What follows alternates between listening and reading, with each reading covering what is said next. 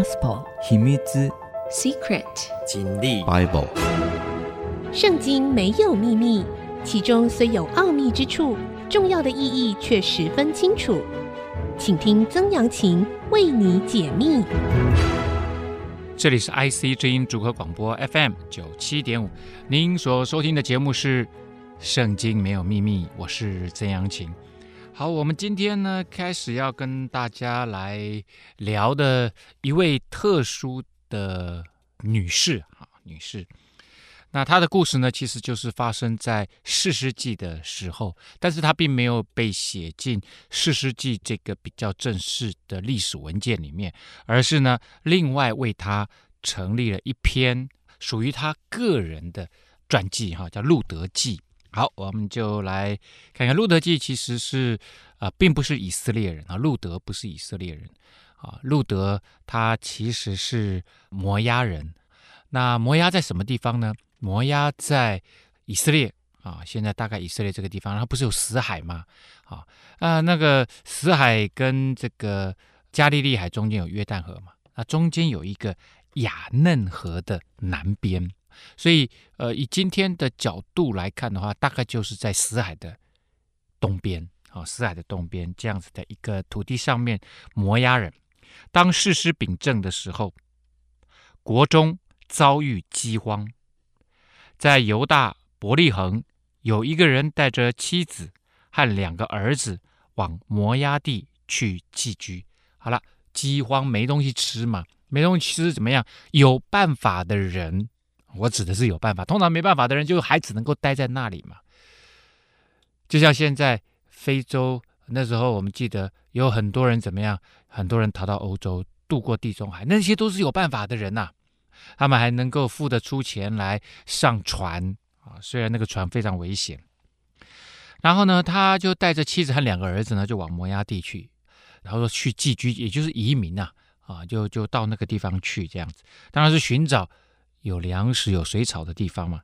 这个人呢，他的名字叫做以利米勒，他的妻子呢，名字叫做拿欧米、拿厄米。他两个儿子呢，一个名字叫做马伦，一个名字叫做基连，都是犹大伯利恒的以法他人。他们到了摩押地，就住在那里。那伯利恒人就伯利恒人，干嘛还伯利恒的以法他人啊？因为伯利恒以前叫以法他。这样大家知道了，所以他他就称这一群人住在那里的传统的居民就叫以法他人，所以他就说他们这都是伯利恒的以法他人，是这个意思哈。好了，那他们这一家呢，以利米勒这个名字还是蛮有意思的啊。以利米勒的名字的意思就是我神是王啊，就是我的上帝是王这样子哈。那可能他自己要来这个地方避难啊，也没有问好好问问上帝，自己就就先跑了。所以他的上名字是这样子取的，不一定他就是啊，就是我们之前也讲过，士师的时代，以色列中没有王，个人任意而行。那这个王呢，其实就是以利米勒，我神是王啊，就是神应该是我们的王才对。但是呢，他们其实并没有把神看作王，所以大家就随便随便搞。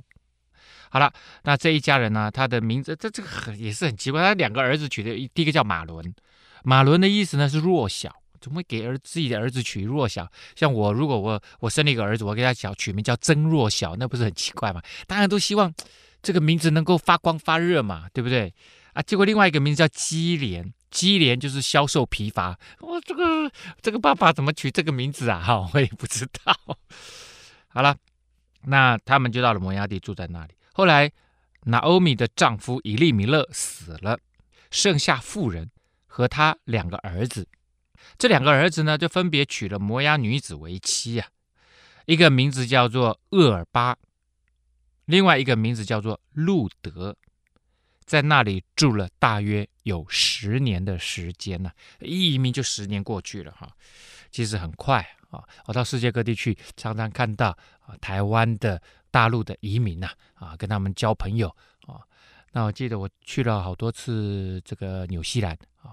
那纽西兰呢，我记得九五年的时候，大量的技术移民的人就到了那个地方去啊，一直到公元两千年，好多人呢。现在一一晃一晃也二十几年都过去了，好快。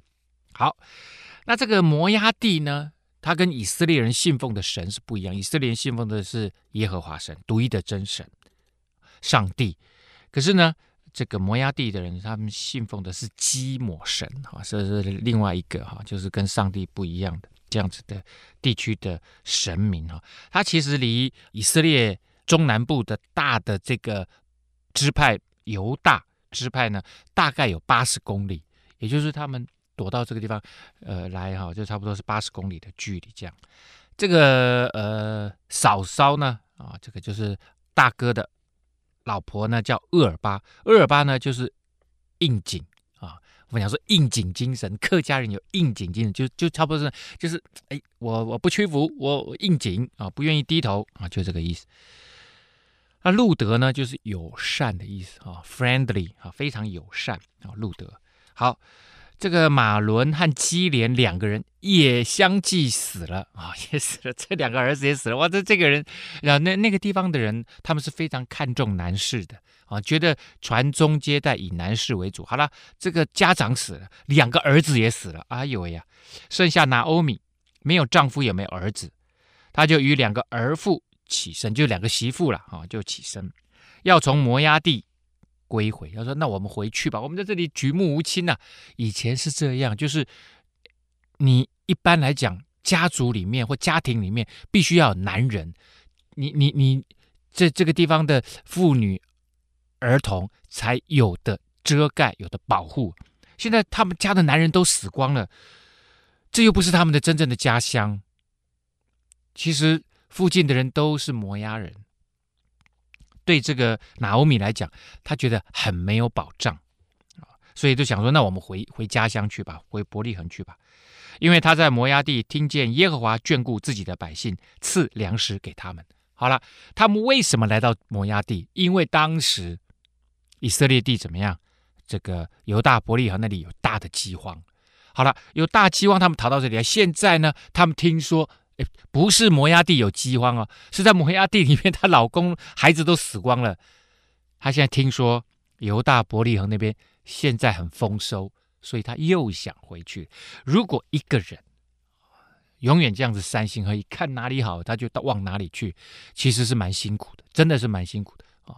我觉得，呃，一个真正能够有成功态度的人，通常都是不管这里环境好不好，你都能够。打出一片天空，而且呢，你也能够快乐的活着。要不然呢，如果你在这个地方啊，哦，说我这个地方呃资源不好，我不快乐。其实你到了资源好的地方，你也一样不快乐啊，一样不快乐。好了，他就想说，哎呦，这个耶和华眷顾自己的百姓呢，在犹大，在伯利恒那里，现在又丰收了。于是他两个儿妇啊，就起身离开所住的地方，要回伯大地去。他们就想要回去啊，他们的家乡。拿欧米呢，就对两个儿妇说：“哎，你们两个自己回娘家去吧。我我一个老太婆怎么可能照顾你们嘛？所以他这样子讲也有道理，因为可能两两个、呃、这个儿妇都还很年轻，他们结婚的时候可能十五六岁啊。哦，如如果真的都结婚十年了，好了，我这是不可能的，可能结婚五六年，所以现在才二十出头啊，可能都还没二十五岁啊。你的人生还很长啊。好，你们回家去吧。愿耶和华恩待你们。”像你们恩待已死的人与我一样，愿耶和华使你们各在新夫的家中得平安。啊，好了，老太太呢就跟两个媳妇就这样子说了，说谢谢你们呐，在我老公死了以后，在你们自己的老公死了以后，你们还是对我这么好，还愿意跟着我，愿耶和华恩待你们。所以呢，从这里可以看得出来，那欧米即使到了。摩押地到了一个不是他们信仰的这样子的一个国家，他还是自己持守在上帝里面的信仰，所以他说：“愿耶和华恩待你们啊，就像你们恩待我一样啊。希望你们在新夫新夫意思说，你们改嫁去吧。”在你们新的家里面，在你们新的丈夫的家里面呢，得平安。这里平安啊，以前其实，在以色列，如果你去以色列，他们常常讲 shalom，shalom，shalom 的意思是平安啊，平安平安，这是他们的基本的问候语啊。他们认为说，上帝啊，这个借着人可以赐福别人啊。如果那个人接受了，他就得了平安啊。如果那个人不接受，平安就会回到你身上。所以你多多讲平安，就多平安这样子哈。那当然是跟上帝连结的信仰才会有这样子的一个习惯啊。但是这里的平安呢，并不是 shalom 啊，这里的平安呢是 manuka 啊，manuka 呢就是安全的庇护所。形容这个，其实夫家在那个时候，我就是我刚讲，他可以保护他们，遮盖他们，提供他们一个被尊重的环境。现在你们老公死了，这个地方的人不会尊重你们的啦。啊，好了，老太太讲了这样子的话之后呢，他们到底怎么做决定？我们休息一下，稍后回来。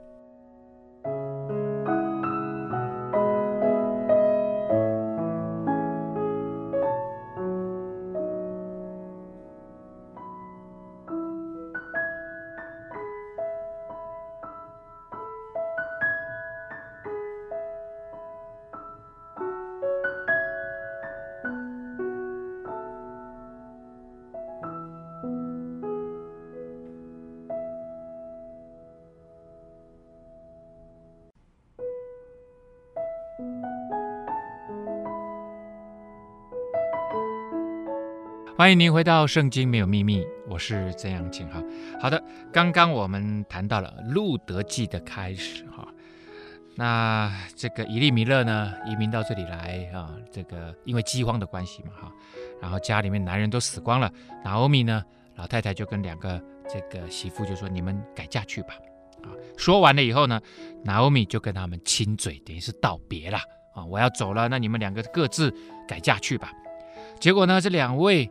啊，这个年轻的媳妇就放声而哭说啊，不然我们必与你一同回你本国去。他说不要不要，我们要跟你一起走。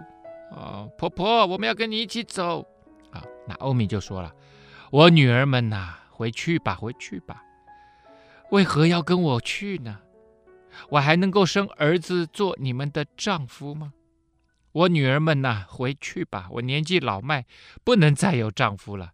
急货我真的有，我还有指望今夜有丈夫可以生子，你们岂能等着等他们长大呢？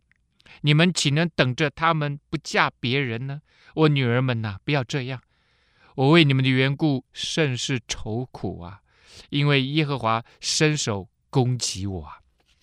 拿俄米把他心里面的心声，很悲苦的心声，一大串讲了出来啊。他说：“你们回去吧，因为在那个时代。”其实，如果哥哥过世了，他的妻子其实是要由可以由弟弟没有结婚的弟弟来接手的，也就是要帮哥哥留后啊，帮哥哥留后。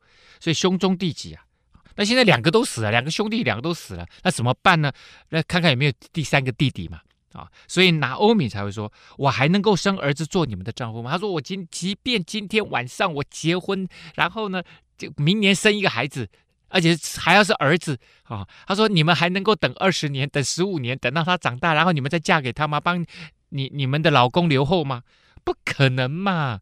老太太就说：“说不定他现在都已经断经了，现在没有，都已经这个更年期了。”他说：“不可能哦！所以呢，你们如果你们留在我这里，你们不会再有丈夫了。走吧，走吧，走吧！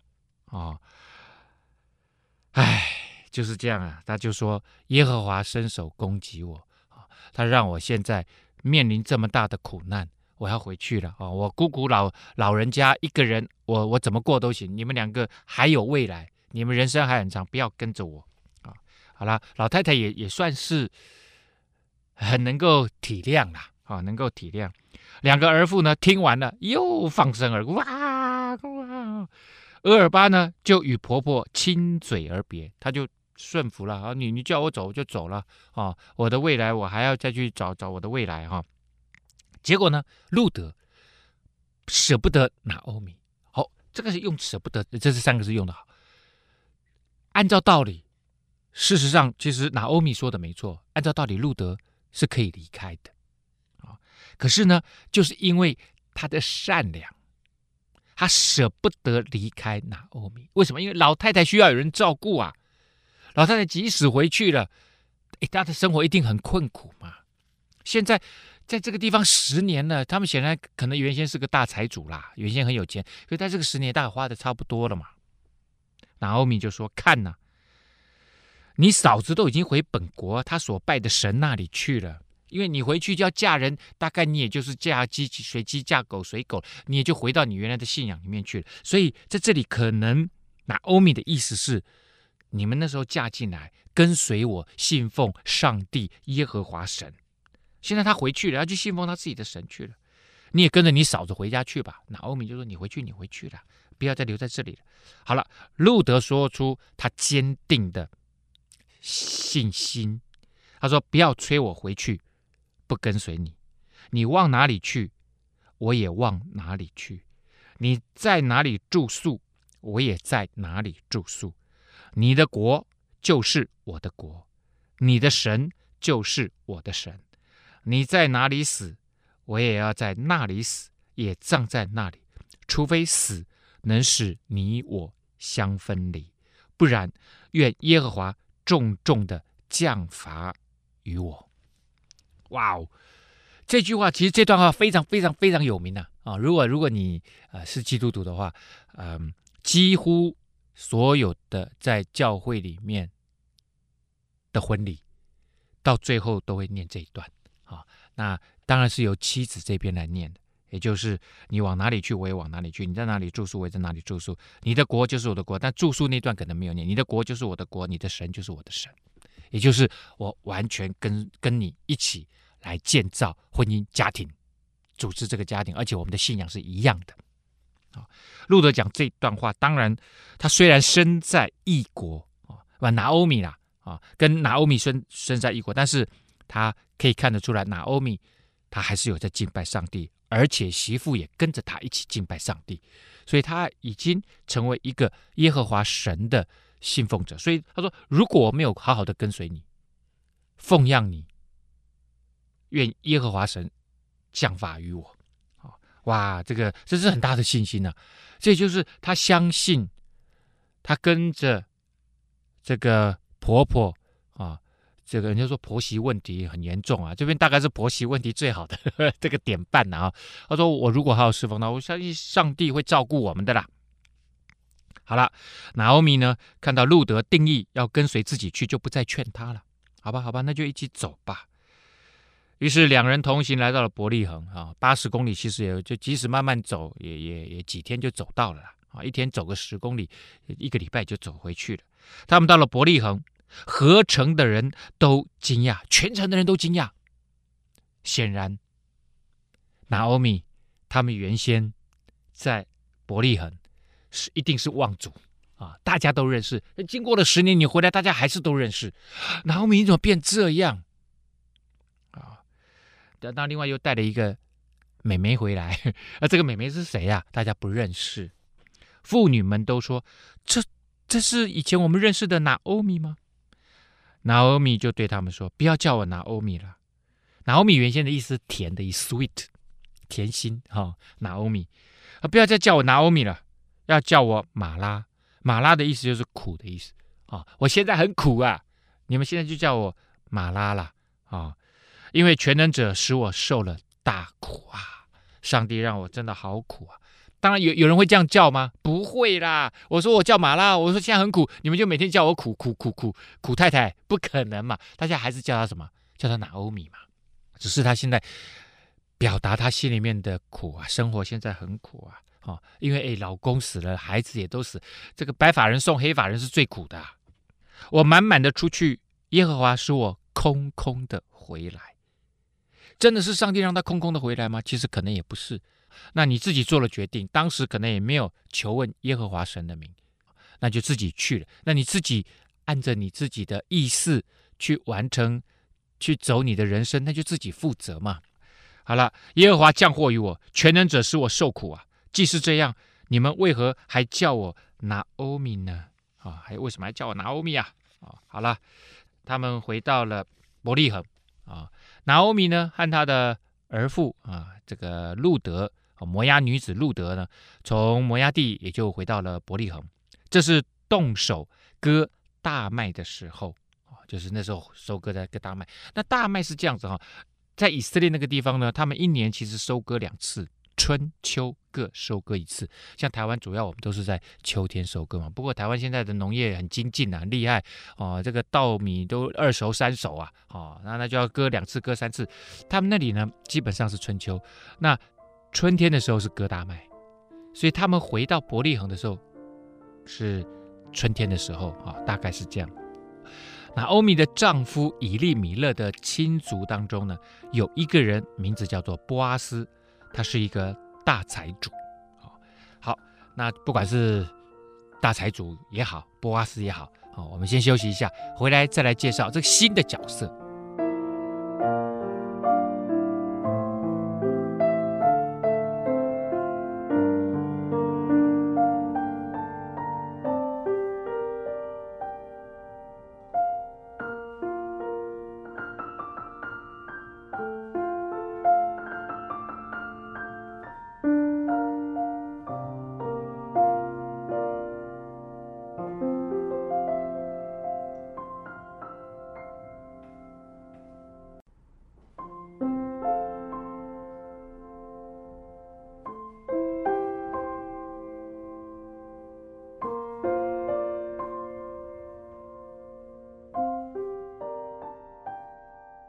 欢迎您回到《圣经没有秘密》，我是曾阳晴哈。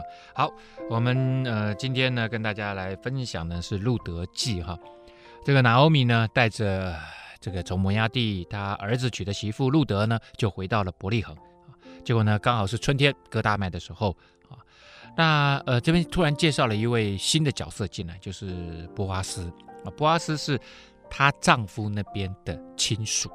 很近的亲属这样子啊，叫波阿斯。那波阿斯这个名字很奇特啊，他原来的意思就是快速活泼啊，就哎这个是好名字嘛。像刚刚那个以利米勒给他儿子取的什么马伦就弱小，基连是消瘦疲乏，那这个都不好嘛，对不对？现在取这种波阿斯这种名字啊，快速活泼啊。好了，那这个波阿斯呢，呃，其实后来哈、哦，大卫王他的儿子所罗门王盖了圣殿。圣殿大门有两根柱子啊，这两根柱子其中一根就叫做波阿斯啊，他这个柱石啊啊，叫取名叫波阿斯，他是一个大财主。其实大财主原先的意思就是有名望的人呐啊，那当然呢，那也也可能是钱财也很丰盛，也很丰富。摩押女子路德就对拿欧米就说了啊，这个媳妇就对婆婆说：“容我往田间去，我蒙谁的恩？”就在谁的身后拾取麦穗啊？那为什么他会这样子说？因为在以色列的律法，摩西他们当时上帝借着摩西颁布的律法里面呢，就说你收割的时候不准收割田的四个角落啊，因为这四个角落呢，人比较容易接近嘛。那那些没有钱的人、贫穷的人、孤儿寡妇、没有资源的人，他们就可以来啊割这个角落的。啊，而且呢，也不能够清理。如果你收割了以后，有些那个麦穗啊，啊，那个麦子啊，就掉下来嘛，掉在地上，你不能去扫。为什么？都要留给那些啊，这个我刚刚讲的啊，孤儿寡妇啊，啊，贫穷的人，留给他们去去捡拾，有需要的人去捡。好，所以摩押女子这个路德他就说：“你让我去田里面啊，因为我知道那个四个角他们会留下来啊，那我去呃拿弄一点这个粮食回来，这样子。”拿欧米就说：“女儿啊，你只管去吧，啊，去去，因为没没东西吃，现在穷得要命呐、啊。”路德就去了，来到田间，在收割的人身后拾取麦穗啊。那这个看到别人在收割收割，那掉下来一一根两根就收就就捡就捡就对了，捡回来弄一弄，煮个什么大麦粥啊，这样子类似的。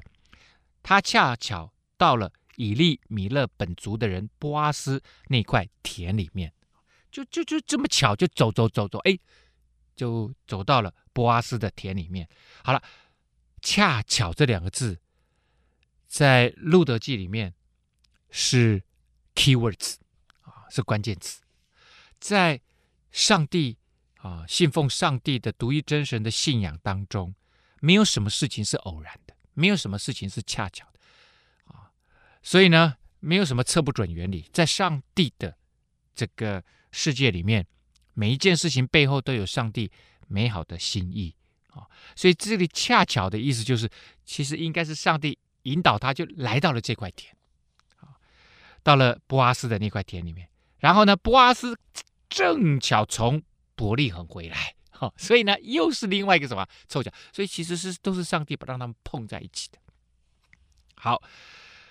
这个就对收割的人说：“愿耶和华与你们同在。”然后他们也回答说：“愿耶和华赐福于你。”好像在应答一样，哈，就是他们打招呼啊，不除了平安以外，他们也会讲：“哎，愿上帝赐福于你。”啊，好，那就波阿斯呢，来田里面看看大家收割的怎么样。他是大财主啊，就下面很多人在帮他忙啊。啊，波阿斯就问监管收割的仆人说：“哎，那那是谁家的女子啊？怎么怎么今天看的多了一个这个这个年轻女孩在那个地方收东西啊？”监管收割的仆人就回答说：“哦，那是摩押女子，跟随拿欧米从摩押地回来的啊。那呃，他就跟我说啊，呃，请你容我跟着收割的人拾取打捆剩下来的麦穗，掉在地上的麦穗，可不可以让我跟在后面啊？人家掉在地上，我就可以捡起来。他呢，这个女孩啊，从早上一直到现在，除了在屋子里面坐一会儿，她常常都在这里很勤奋的。”工作啊，这个屋子里不不是什么屋子啊，在田里面哪有什么屋子啊？这就是工棚啊，架一个他们随时可以休息的一个小棚子。所以他他可能中间渴了，去喝一点水啊，然后再出来啊。那这个工头啦，类似工头，工头说，那他是他是那个这个路德，他是呃拿欧米的这个媳妇啊。他他就有有有有问过我啦，我我就让他在那个地方捡了，没问题的啊。那他们的文化就是这样了。波阿斯就对路德说：“女儿啊。”啊，女儿就是小妹妹的意思了哈，就是这样。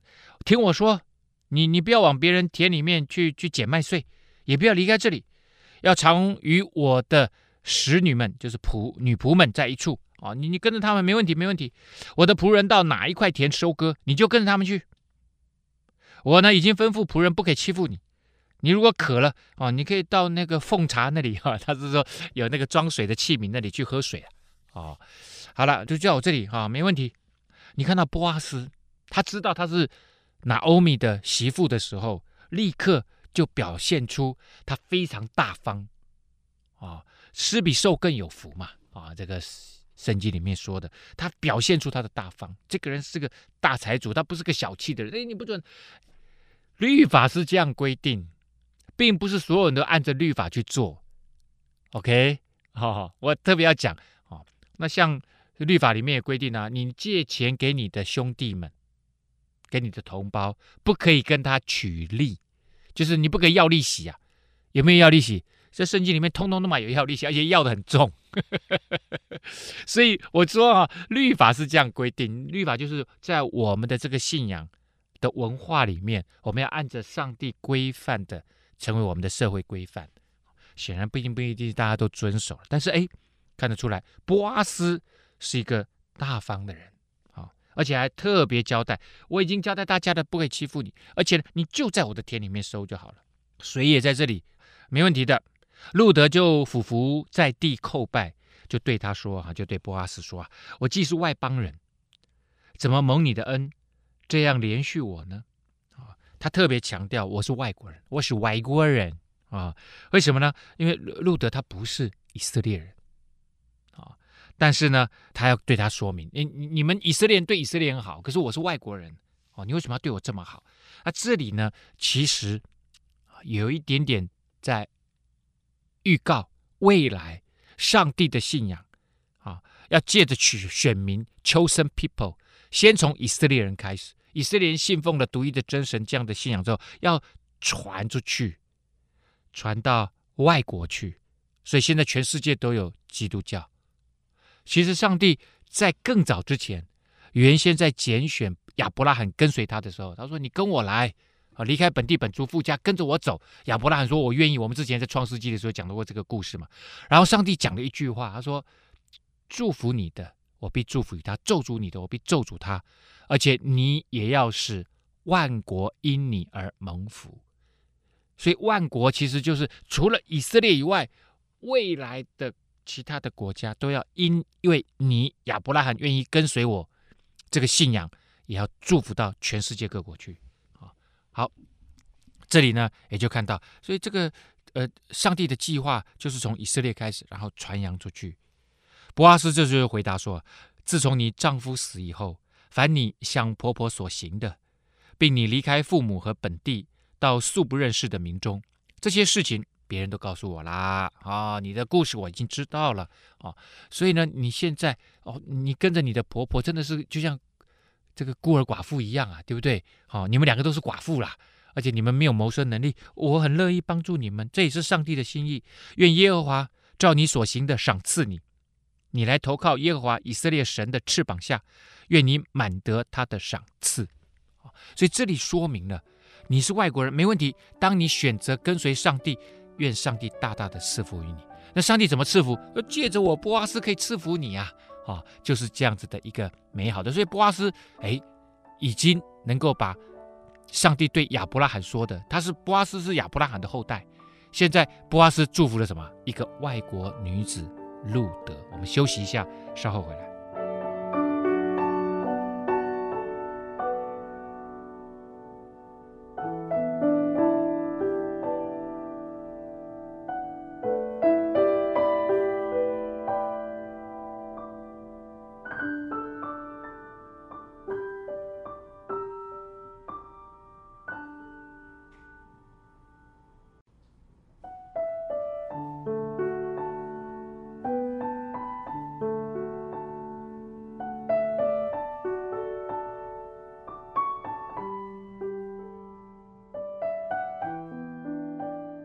欢迎您回到《圣经没有秘密》，我是曾阳晴哈。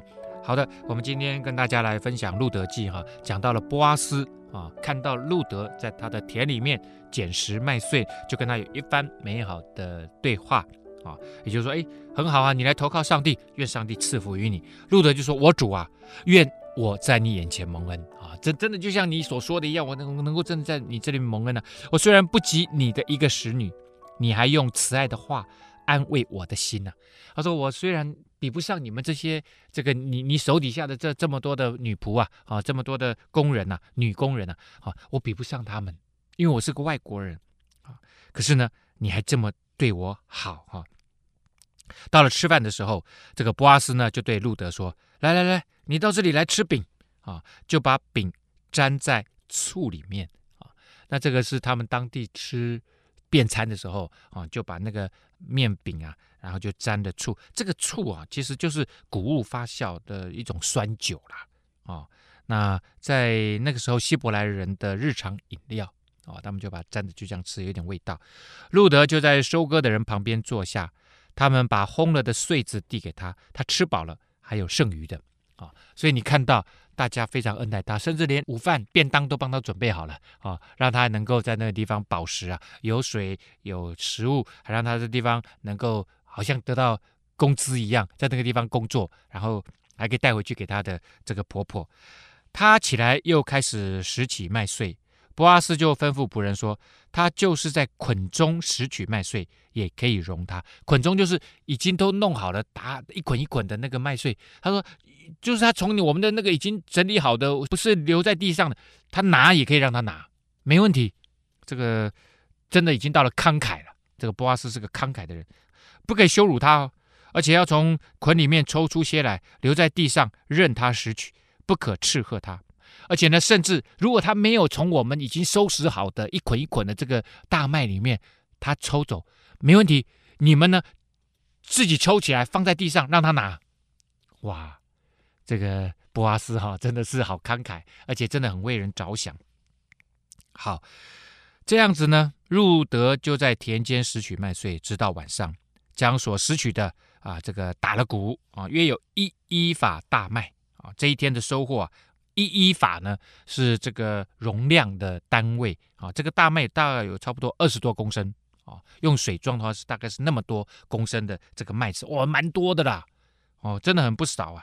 他就把所拾取的麦穗带进去城里面给婆婆看，又把她吃饱了所剩的给了婆婆吃啊、那不是他吃相吃剩的啦，是因为人家给他太多，所以他分了一部分带回去给婆婆吃啊。他还想到婆婆还没吃饭啊、好了，这真的看到了啊。这个上帝其实在圣经里面啊，他特别常常讲，就说要救济穷人。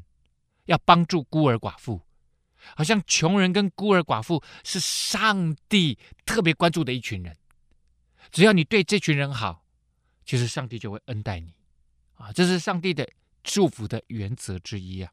啊，因为每一个人都是上帝的儿女，所以上帝他要特别关照那一些资源不足的人。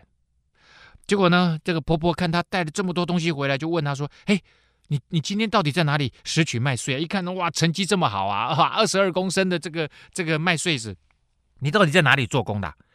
愿那顾恤你的蒙福啊！”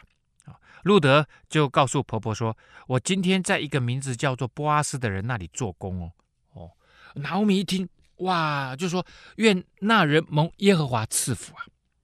因为他不断的恩待活人。死人，那欧米又说：“那是我们本族的人，是一个至敬的亲属。”那欧米为什么说波阿斯不断的恩待活人死人呢？因为啊，她的老公已经死了，以利米勒已经死了啊、可是他还恩待谁？恩待他的老婆拿欧米，就是他说他还恩待我们呢啊、所以呢，他其实他恩待我，照顾你跟我，就是照顾我们这个家族。这样懂了吗？其实波阿斯知道，当他知道路德是跟着拿欧米回来，他就知道说，这是我们的亲戚，我们要照顾他。那对华人来讲，我照顾你，就是因为当然我们有亲戚关系，所照顾。可是在这个以色列人他们的心里面，他们还有另外一层，等一下我们会谈，还有更深一层的意义，也就是要替这个已死的，不管是以利米勒或者是什么马伦或者是基连。他们这一脉还要帮他留后啊！当然这个是后话，等一下再说。拿俄米就说：“他是我们本族的人，我们我们都是亲戚啊，他是我们非常非常近的一个亲属。”所以呢，这个路德就说了：“他对我说，你要紧随我的仆人拾取麦穗，只等到他们收完了他的庄稼啊。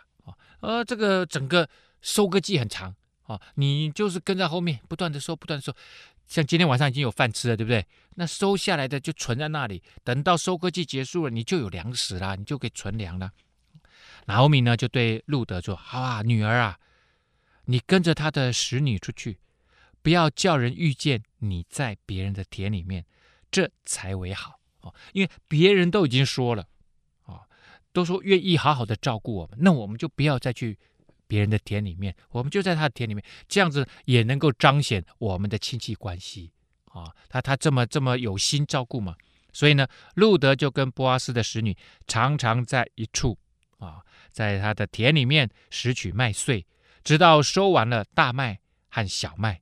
路德仍然跟婆婆同住啊。路德的婆婆呢，呃，拿欧米就对他说：“女儿啊。”我不当为你找一个安身之处，使你享福吗？啊、这什么意思？安身之处就是我呃，Manuka，我刚刚讲的，就是他能够保护你，能够让你在这个呃家里面有尊重的那个那个平安的居所。所以当拿欧米这样子讲的时候，其实他就是要帮他找一个夫家了啊。就你就跟着我来了，那好吧，我们现在生活慢慢安定下来，我我应该帮你找一个。新的夫家了，让你享福啊！你与波阿斯的使女常在一处，波阿斯不是我们的亲族吗？他今夜在场上看这个，大家在打麦子嘛。